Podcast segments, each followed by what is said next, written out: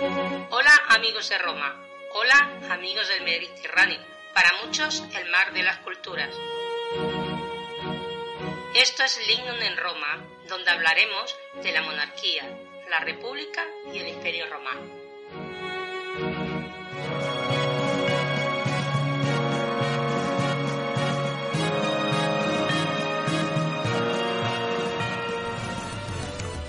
Hola, soy Ángel Portillo y hoy hablaremos sobre el lararium, el altar familiar y los ritos privados en la religión romana.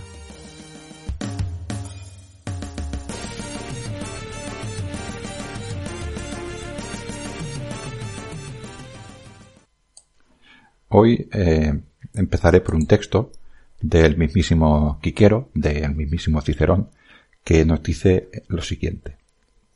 Por mucho que nos amemos, senadores, no podemos igualar a los hispanos en número, a los galos en fortaleza, a los cartagineses en astucia, a los griegos en las artes, ni a los mismos italianos y latinos en el sentimiento nativo y natural de este pueblo y esta tierra, pero en piedad en la religión y en esa sabiduría especial por la que sabemos que todo se rige y se gobierna por la voluntad de los dioses, superamos a todos los pueblos y naciones.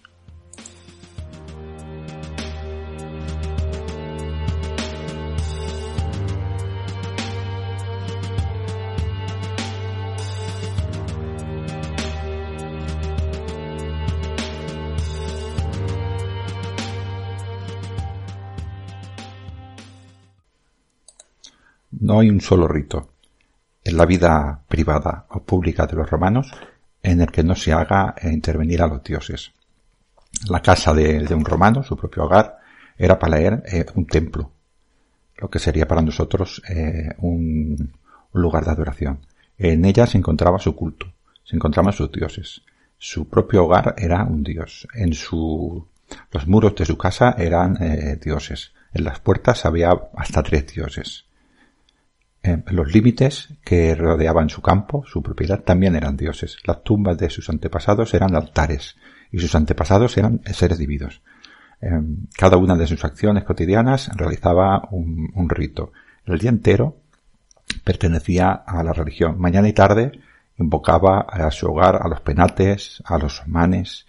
También al salir y al entrar les dirigía una oración. Cuando comía eh, se realizaba un acto religioso y lo compartía. Los más devotos lo compartían con sus divinidades domésticas en el nacimiento, en la iniciación, en la imposición de la, de la toga, en el, cuando uno se casaba, los aniversarios de todos los acontecimientos. Eh, hacían, hacían actos que tenían que ver con los dioses continuamente. Esto era así porque los antiguos, los, eh, los romanos, creían que eh, un, vir, o sea, un, hombre, eh, lo es, es digno solo y puede ser llamado hombre y ser merecedor de esta designación fundamental si tiene una unión o, con los dioses, o lo que para nosotros llamaríamos una religión. Eh, para, para, este vínculo tenía que cumplir unas virtudes que, bueno, son muchas, 15 privadas y 26 públicas o algo así, y estas las conocemos gracias al mos maiorum, es decir, las costumbres y los conocimientos heredados por nuestros eh, antecesores. Este conocimiento ancestral lo conocemos y a través de él sabemos lo que tenemos que hacer y lo que, y lo que no tenemos que hacer. Y además tenemos obligación de transmitirlo a las generaciones que nos seguirán. O sea que los romanos tenían unas costumbres ancestrales que tenían que respetar y tenían que transmitir a sus, a sus hijos. Esto era muy importante para ellos, puesto que prácticamente todos los autores, todos los autores de la antigüedad escribieron sobre estas virtudes. Así que, desde su punto de vista, para ser un hombre, para ser considerado hombre, para ser considerado una persona digna en esa sociedad, tenía que tener una religión y tenía que tener una unión estrecha con los dioses. Esta es eh, en parte la explicación de esta eh, manera de ver las cosas. De las virtudes eh, privadas, personales, porque hoy hablaremos del rito privado del lararium, del altar familiar, y no nos iremos a las públicas, nombraré unas cuantas, que, por ejemplo, está la, la clementia, que sería la indulgencia, la dignitas, ¿eh? la dignidad, el, sentimiento de autoestima y, orgullo, las firmitas, que sería la, tenacidad, por ejemplo, la, frugalitas, que sería la sobriedad y la moderación, la, la que sería algo así como el sentido de la, el sentido espiritual, ¿no? El sentido, el rigor y la responsabilidad. Bueno, la honestitas, la humanitas, hay varias, ¿no? La, la pietas es bastante importante, que eh, es esto que hace referencia a la observación con los deberes para los demás, el respeto del orden social, el respeto político y el respeto religioso. Eh, por ejemplo, este, este, respeto tanto religioso como político como, social, también entra el patriotismo y la devoción hacia Roma y hacia, hacia los demás. Bueno, todas estas virtudes y algunas que no he nombrado eran imprescindibles y se cultivaban para que tú te consideras te consideran un hombre digno y además, como he dicho, tú, para, para que te, consideran también un hombre completo, tenías que tener también esta religiosidad conforme a los dioses, porque esto era lo que te hacía tener unión con la naturaleza y con las costumbres ancestrales. Para ellos era todo lo mismo, tener respeto a la naturaleza, tener respeto a las costumbres ancestrales, tener respeto a tu sociedad, porque tu sociedad era tradicional y tu sociedad era antigua, y esto, eh, este, este respeto y esta manera de pensar los hacía mm, ser muy tradicionales y muy, eh, muy ritualistas eh, con todo lo que se refería a los dioses en general y a los domésticos que hablaremos hoy también en particular.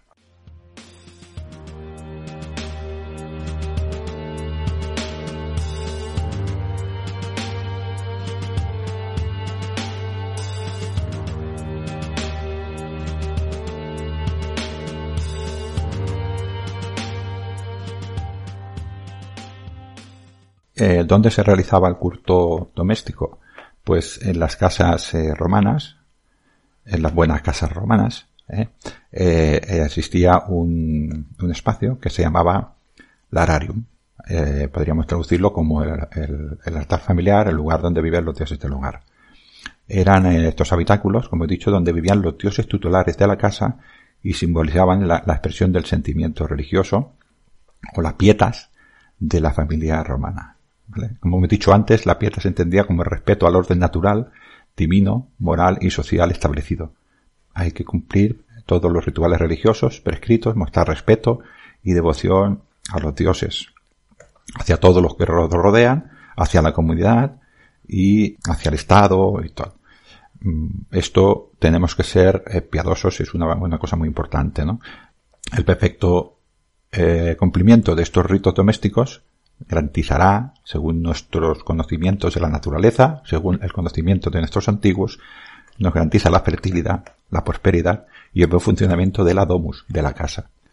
Como hemos dicho que el mos maiorum nos enseña las costumbres del pasado, esto si no las seguimos, no aseguraremos la fertilidad ni la prosperidad, ni el buen funcionamiento de nuestra casa.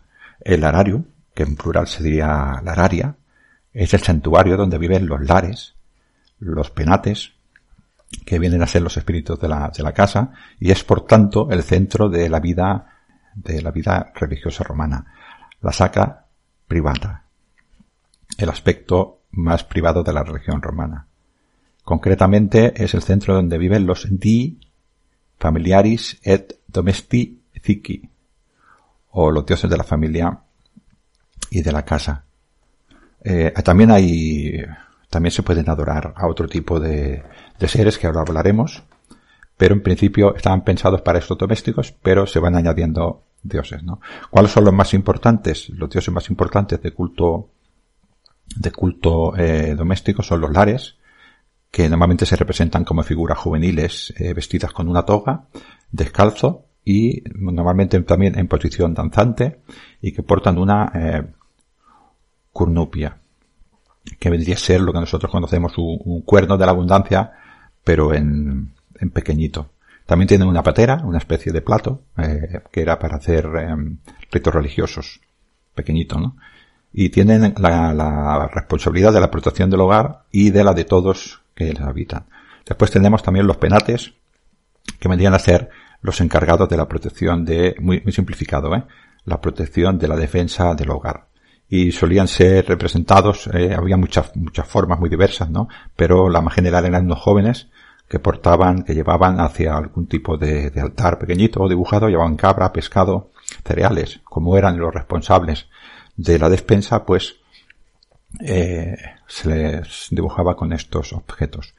Luego estaba el genius, que tenía la función de proteger al pater familias desde el día de su nacimiento hasta su muerte. Se representaba de muchas formas, pero por lo general era como un hombre maduro, con una toga, que era la vestimenta habitual de los padres de familia. El, romano, ciudadano romano, tenía el derecho de portar la toga. Había también a otros, otros dioses, ¿no?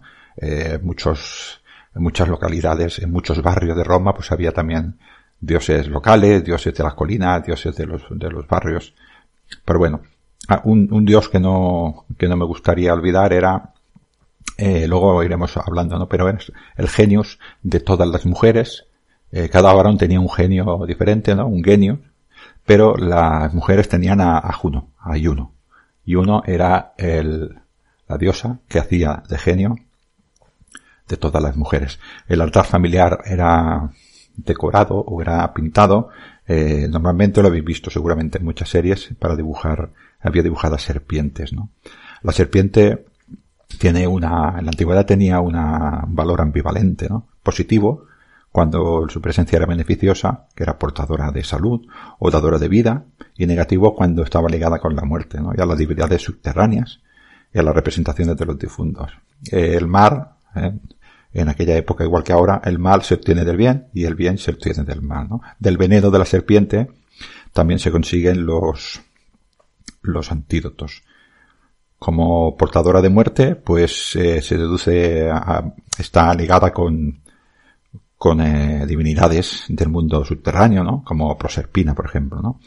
Y mientras que la protección, pues está ligada, pues por ejemplo, con, con la diosa Salus, o con la diosa, con la buena dea, o mismísimo con, con Esculapio, ¿no? cuya representación, ya lo sabéis, es el, el, el, bastón en el cual repta una serpiente, una serpiente que se llama, es una raza inofensiva, que es muy común en Europa, la que representa, ¿eh? se llama Zamenis longissimus, y eh, es inofensiva y está muy extendida por Europa y Asia, ¿no? Y además caza ratones y caza pequeños insectos. Yo quiero imaginar que se adoptó esta serpiente, es una apreciación mía, por lo beneficiosa que era, eh, por ejemplo, en cualquier lugar donde haya grano. Se comería a los pequeños roedores, a los pequeños insectos y no tocaría el grano. Desde el punto de vista, esa serpiente era dadora de vida, ¿no? Es lo que hemos dicho siempre, la, la violencia, la, la, la, esta vivalencia que hay entre eh, el carácter ambivalente de esta eh, figura.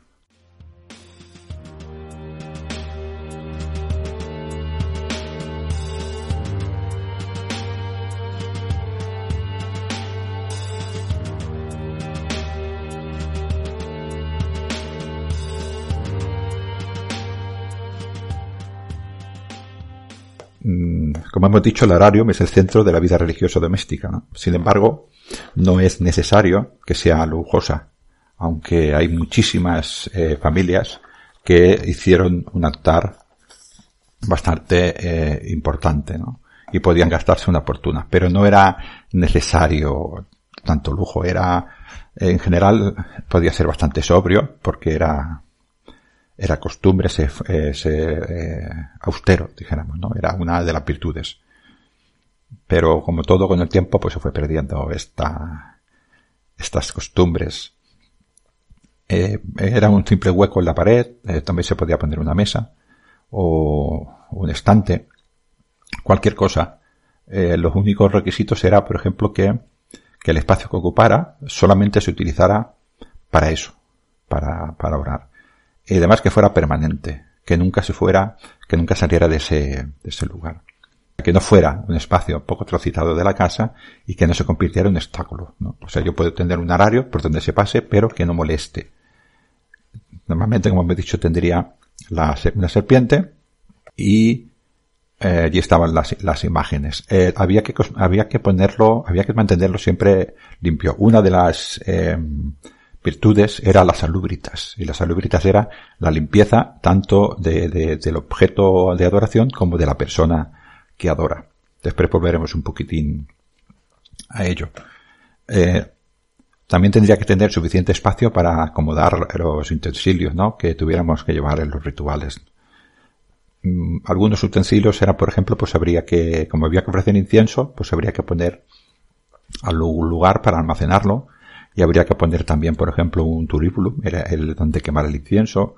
También había que tener, importantísimo, el, el salinum, el, un salero donde almacenar la sal, más que es importantísimo, un gutus, un vaso, en el cual se ofrecerá, pues, eh, cuando se hacen libaciones, se puede ofrecer eh, leche, depende de qué tipo de divinidades, o vino, también. También tendríamos una, una patera, un platillo, donde ofrecer los sacrificios que en una vivienda normalmente eran, o casi siempre eran, eh, incluentos, y después también tendríamos una, una, una lucerna, una lámpara, donde eh, podríamos hacer una, una llama, ¿no? Para, o si no tuviéramos una lucerna, por el motivo que fuera, pues tendríamos una, una vela, ¿no? Eh, lucerna, eh, como supongo que muchos sabréis, lo digo así, pero realmente tiene que decir lucerna, que es como se pronunciaría en latín. No existe el sonido de C delante de la E, siempre sería acá. Eh, a veces utilizaré esto para que las personas que no saben latín eh, sepan cómo se escriba. ¿eh? pero es Lucerna. Entender, eh, entenderme un poquitín también.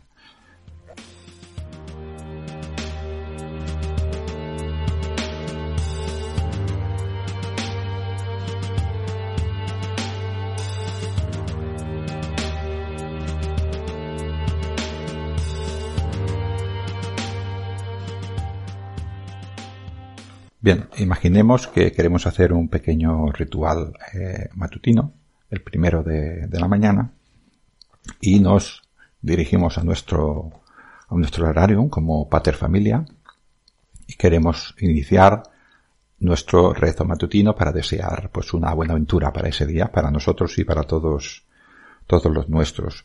Lo primero que haremos será habernos eh, lavado y habernos eh, limpiado el cuerpo y habernos puesto una ropa limpia bien vestidos, nos dirigiríamos al altar. Allí, pues, eh, nos cubriremos la cabeza con el capite velato, que es eh, ponerse el velo encima de la cabeza para, como respeto ante los dioses. Entonces allí nos prepararíamos para, para el ritual. Tendríamos que eh, limpiar primero el, el ararium. No podemos hacer este ritual faltando a las salubritas y a la pietas, que son dos eh, virtudes privadas, ¿no?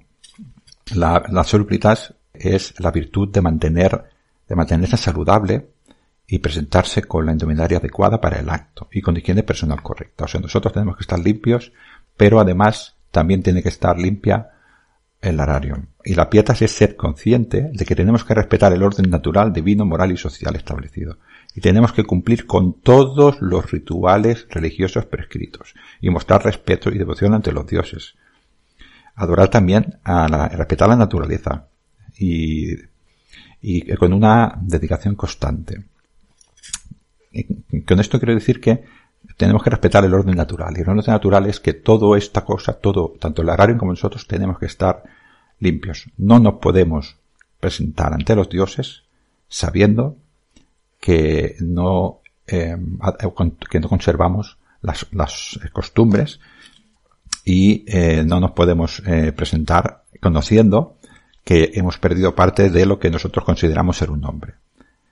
Para ser un hombre y ser merecedor de esta designación es prescindible tener esta unión con los dioses y tener una religión.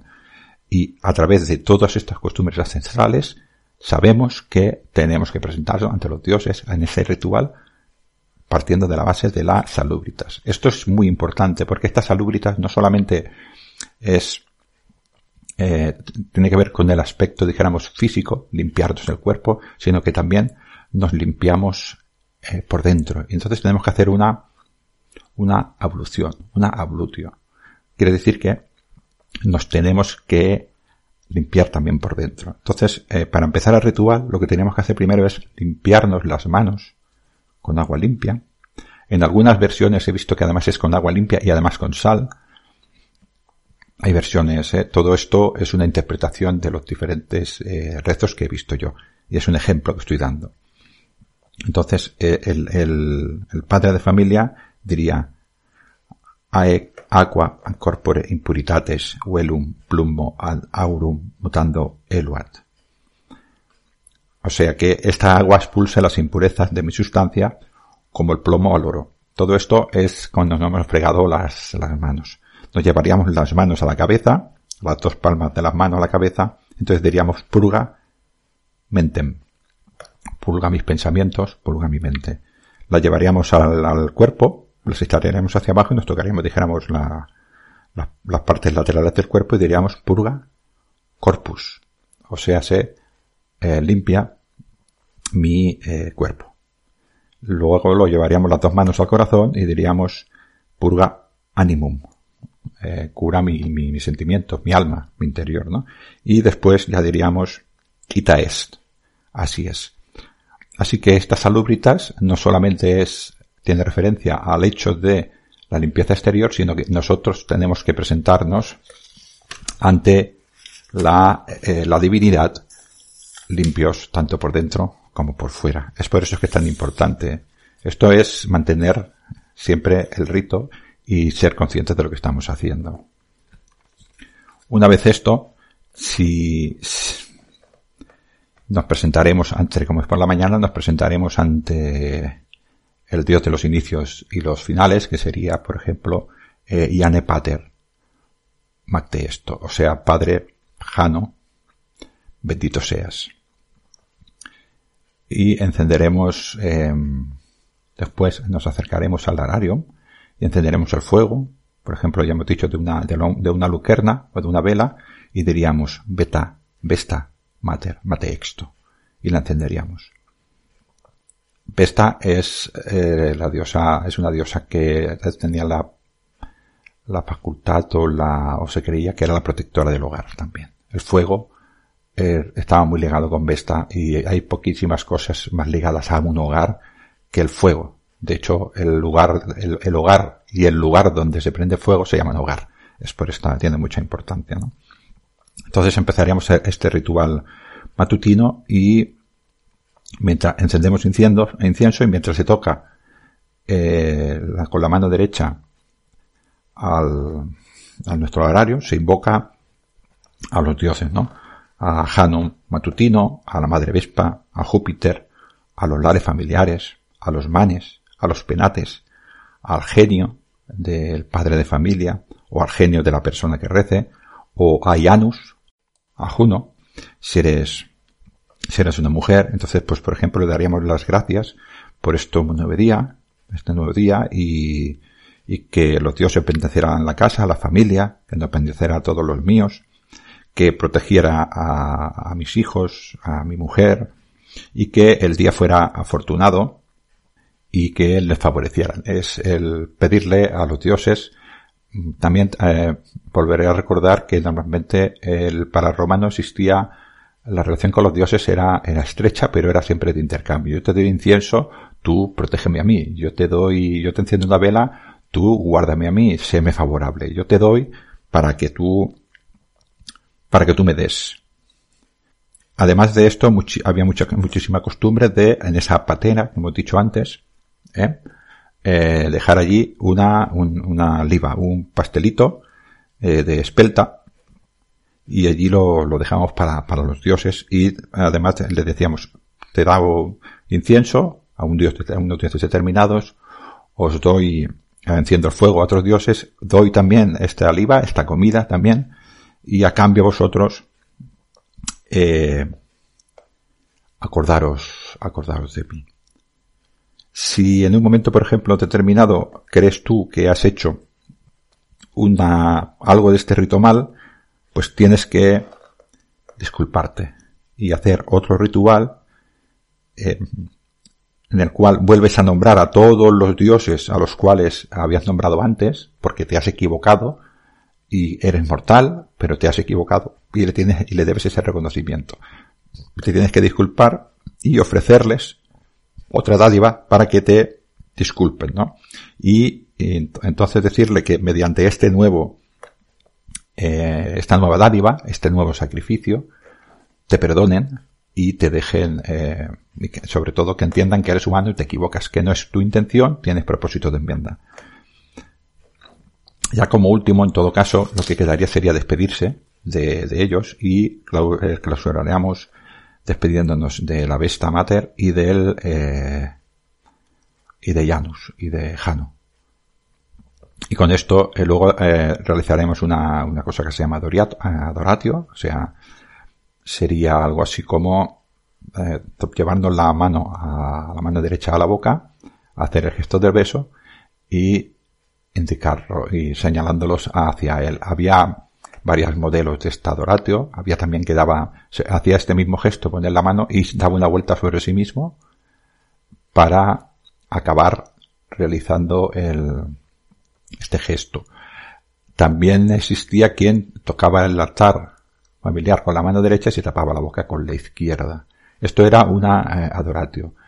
Existía otra cosa que era la adulatio, que era em, lo que hacían los pueblos para los romanos, que eran bárbaros, que era el prostrarse de rodillas e incluso tocar con la cabeza en el suelo. Esta, esto así no lo entendían los romanos. Los romanos no se arrodillaban ante nadie, ni tan siquiera ante los dioses. Bueno, este es una pequeña explicación mm, y entre ellas hay parte de interpretación de cómo eh, era el, culto o el rezo, un rezo matutino en un horario romano, de cualquier familia normal. Espero que se haya sentido, sentéis curiosidad por esto y busquéis más información que de lo que se trata. Hasta otro audio. Amigos del Mediterráneo.